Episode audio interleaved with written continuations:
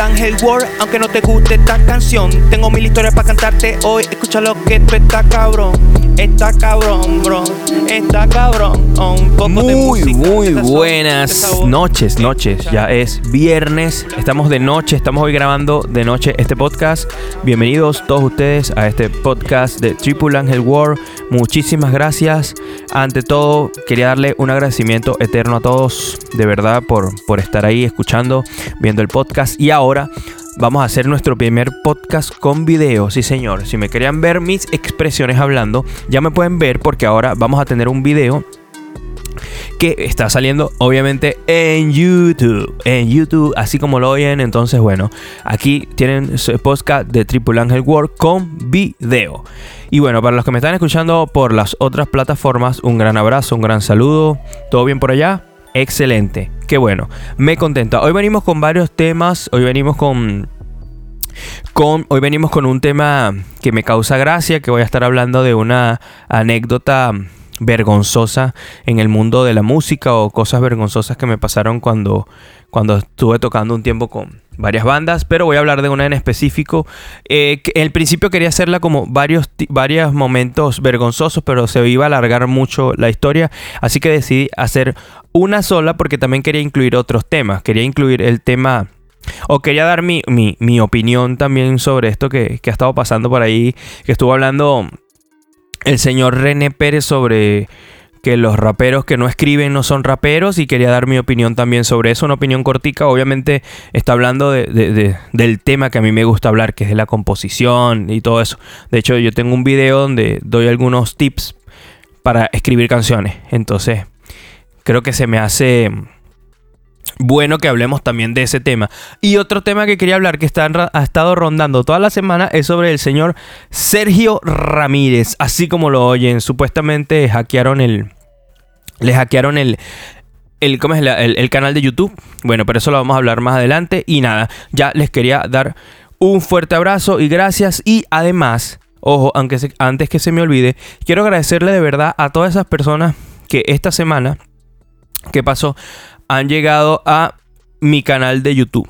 Este, de verdad han llegado bastantes nuevos suscriptores y obviamente esto es gracias al- al podcast que hice con, con Jim Kay, que por cierto, hoy viernes se estrenó por YouTube, por YouTube y por Facebook la canción de A mí me gusta el pollo, el pollito con papa. Así que si no la has escuchado, corre, que está en todas las plataformas digitales Yenka, a mí me gusta el pollo, para que escuchen esa canción sabrosota de fiesta, tipo hora loca, como decimos en Venezuela.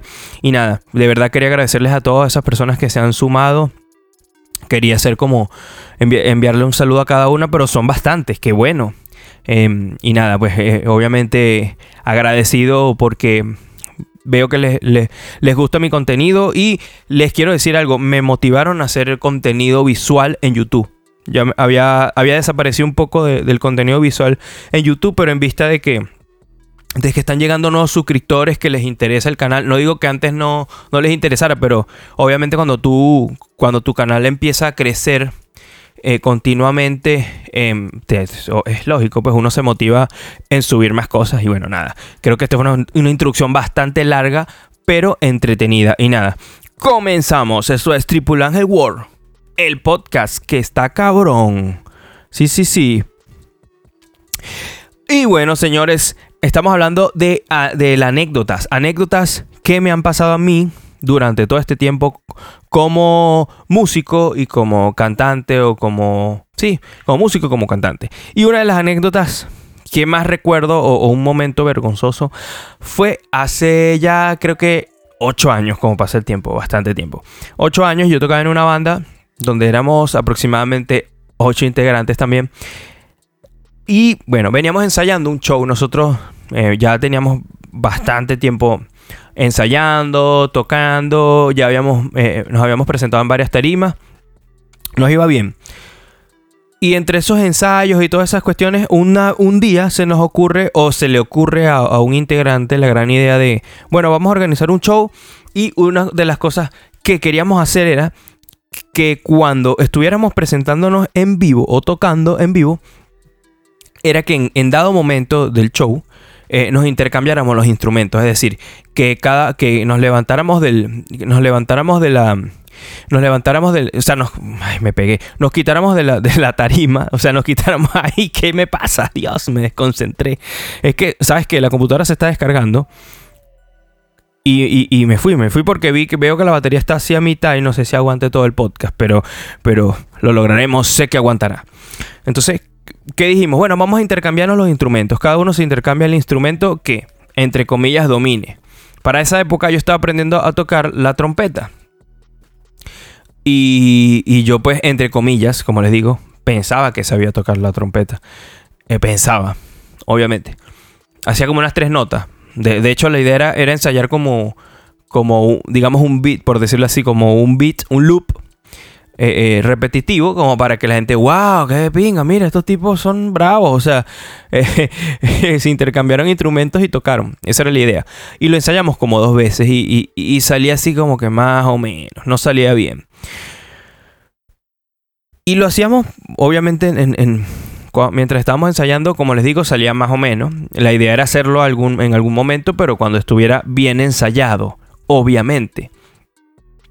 Entonces, estuvimos ensayando, lo hicimos, llegó, un día o, que nos tocó presentar un show. Pero este show era súper importante porque era un show grande. O sea, habían entre 5.000 a 8.000 personas. O sea, era, un lugar donde había mucha gente porque era un festival grande. Y pues tuvimos la oportunidad de presentarnos en este festival. Y pasa lo siguiente, nos montamos en la tarima a tocar, todo iba bien, todo iba súper genial, estábamos tocando brutal, o sea, la gente, la vibra, todo, o sea, la energía, saltamos, brincamos, cantamos, coreamos, la gente le encantó la banda, o sea, era, era de verdad que había una buena energía en, la tarima y, y por el público también. Había una energía muy bonita.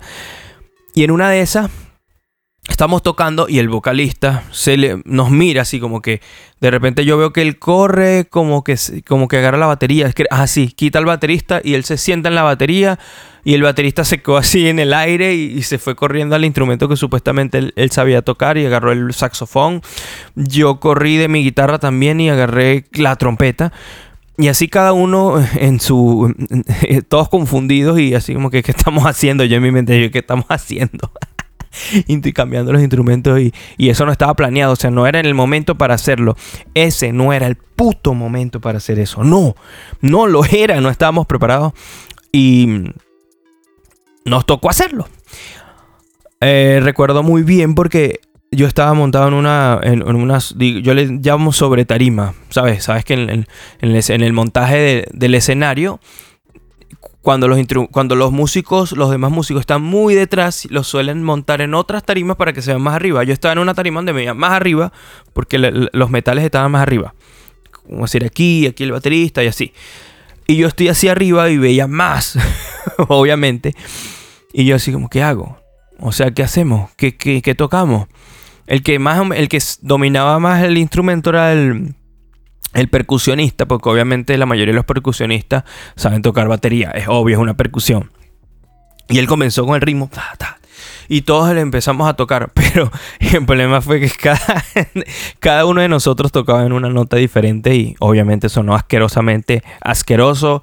Yo creo que ha sido el momento más asqueroso que he tenido en tarima. O sea, ni. Es que yo creo que ni cuando yo estaba comenzando a tocar me había escuchado tan mal como ese día. O sea, y, y lo peor es que habían, como les digo, entre 5.000 y 8.000 personas y toda la gente se quedó así como, what the fuck, ¿qué le pasa a estos tipos?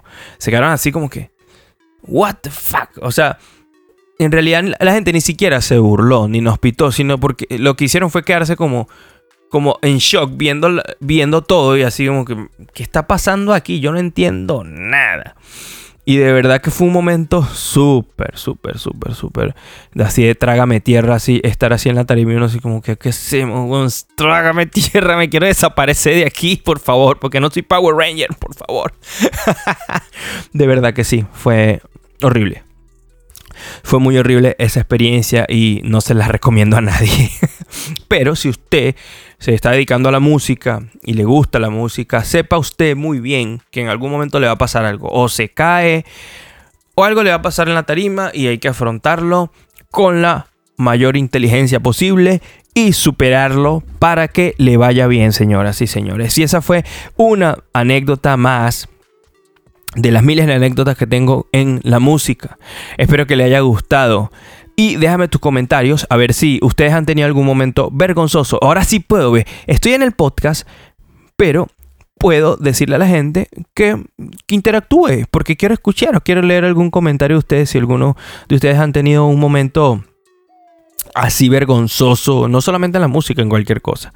Y, yo sé que la mayoría de la gente se pone nerviosa cuando se va a, cuando se va a presentar en vivo y, y he escuchado personas que dicen yo canto, a mí me gusta cantar, me gusta tocar un instrumento, pero me da miedo montarme en una tarima, me da, mucho nervio, ¿cómo hago? ¿Cómo haces tú? Y, y, yo el consejo que siempre le digo es no tengas miedo a cagarla. Así de simple.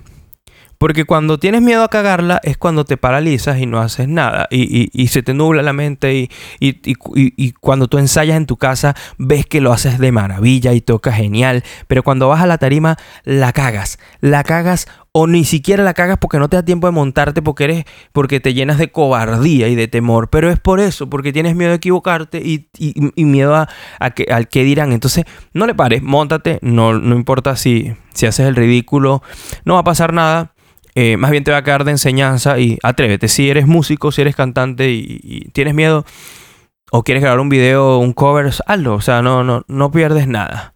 Este, mm, eso es lo que yo le puedo dar de consejo. Y espero que lo agarren para que lleguen a viejo.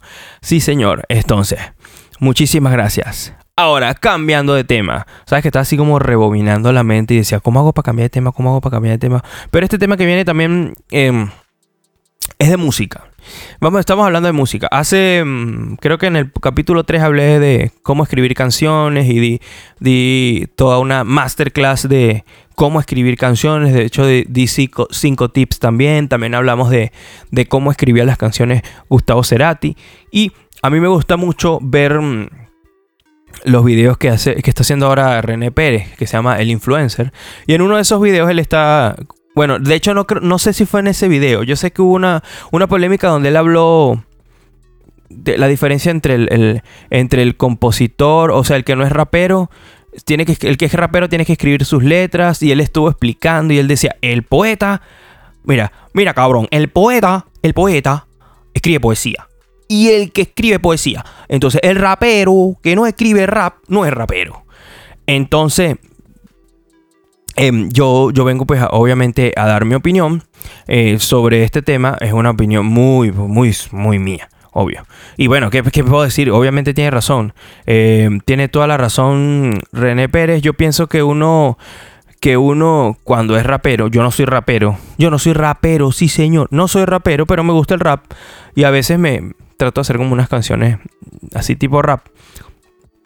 Pero básicamente, si tú te llamas rapero, pues obviamente tienes que escribir su rap. Ahora, tampoco está mal si eres intérprete y, y hay alguien que te escribe las canciones. De hecho, yo he escrito canciones para otros artistas que son muy buenos intérpretes. Este siempre ha sido como un, como un tema común porque yo conozco muchas personas que cantan bien, que son cantantes brutales, brutales, brutales, brutales pero no se les da el escribir canciones, le cuesta mucho escribir canciones.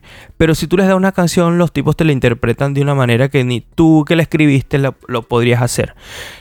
Entonces eso también tiene su valor agregado. Primero porque tienen un talento, un talento innato, que es su voz. Y segundo que tienen la capacidad de sentir algo que ellos no escribieron. Y eso también tiene su lado positivo. Ahora está el otro punto. Hay personas que escriben, hay personas que escriben que tienen muy buenas letras y también las pueden interpretar muy bien.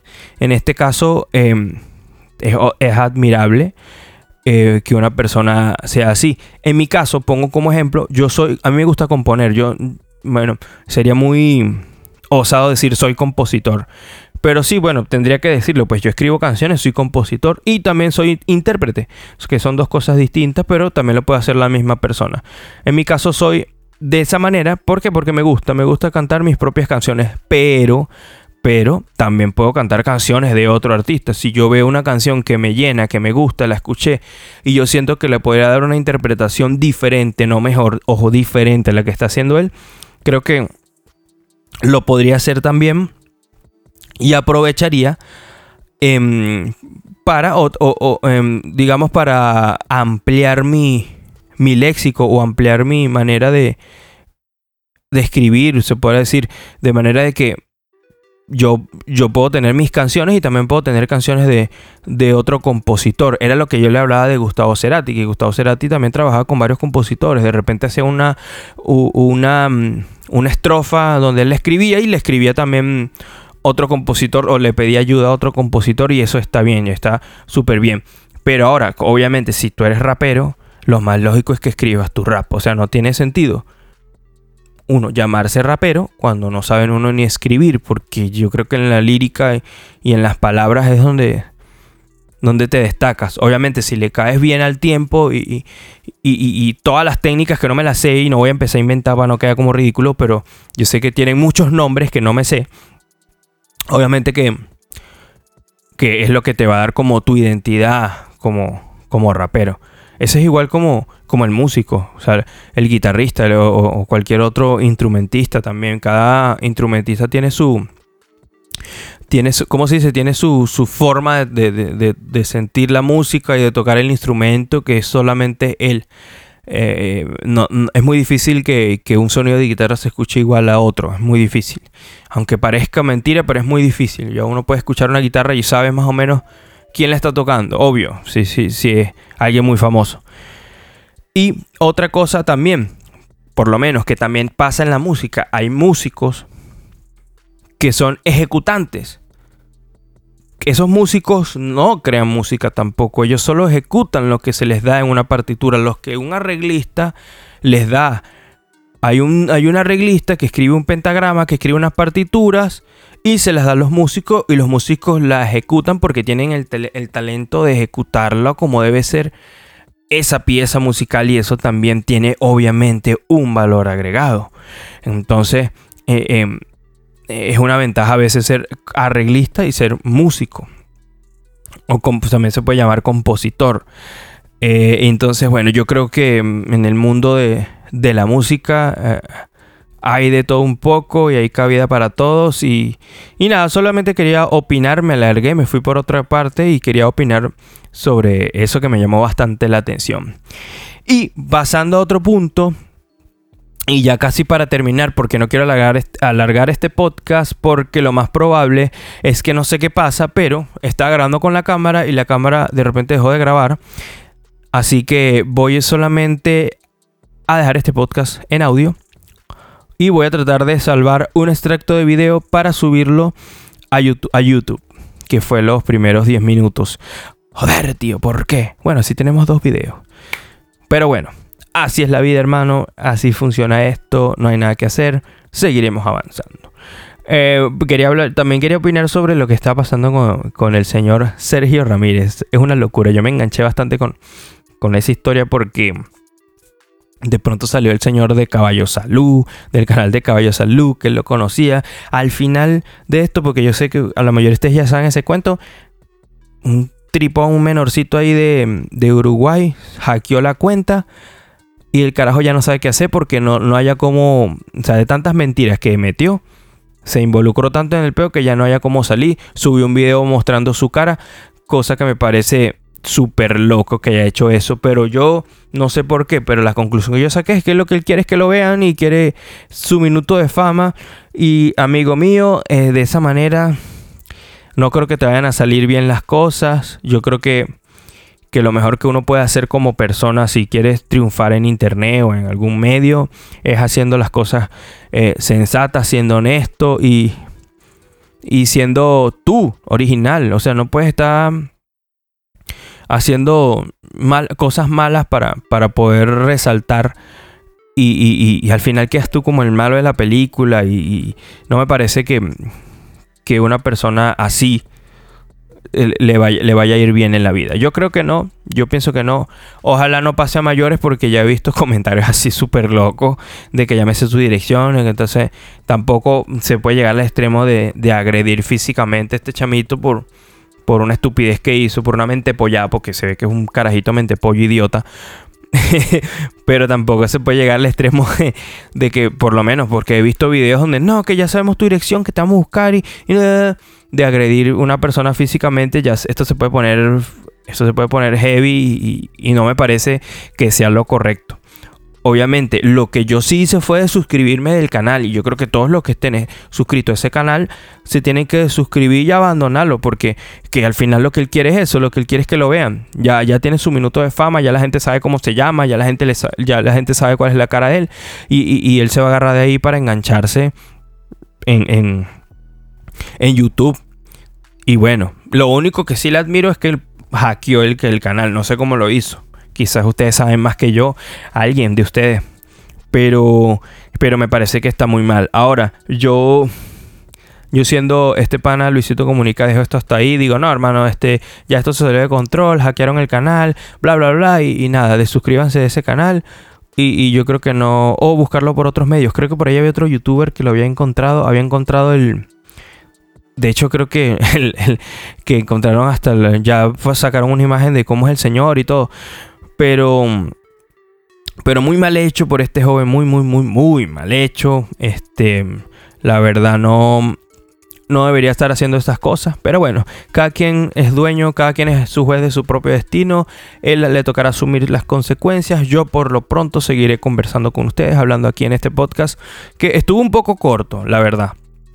No lo quería alargar tanto porque como les digo quería hacer un video, pero la estúpida cámara de mierda, valga la grosería, se apagó. No sé si escuchó aquí, pero se apagó. Y me dejó hablando solamente en el podcast. Así que solamente eh, se va a quedar el podcast así. Y el video, un video cortito. Y ya. Pero bueno, no le puedo hacer más nada, señores. No puedo hacer más nada. Lo siento. Este, muchísimas gracias por haber compartido hoy con este podcast corto. Muchachos, yo le voy a ser sincero, le voy a decir la verdad. Yo grabé un podcast temprano. Yo, con video, se veía nítido, todo bien, me estaba tomando un vino. Pero el vino me volvió loco. en serio, me, me, me la cabeza, me, me dio una resaca. Y, el video no quedó tan bueno. Y dije, lo grabo más tarde, me acosté a dormir y cuando me di cuenta, han pasado como 3, 4 horas. Y, y acabo de hacer el podcast. Entonces, esa es la razón por la que estoy volviendo a hacer el podcast y, me siento ahuevoneado todavía. Me siento así. Entonces, pero pude decir muchas cosas interesantes, pude contar muchas cosas que yo sé que a ustedes les van a gustar porque ustedes siempre escuchan mi podcast. Entonces, nada, si usted es nuevo y está escuchando este podcast, bienvenido. Si usted ya ha escuchado todos los otros capítulos, bienvenido también. Y si usted llegó porque vio el podcast con Jim Kay, un preso en el mundo real, brutal. Muchas gracias por suscribirse a mi canal y esté pendiente porque vamos a seguir haciendo contenido. Muchísimas gracias y estamos hablando y nos vemos. Esto fue Triple Angel World.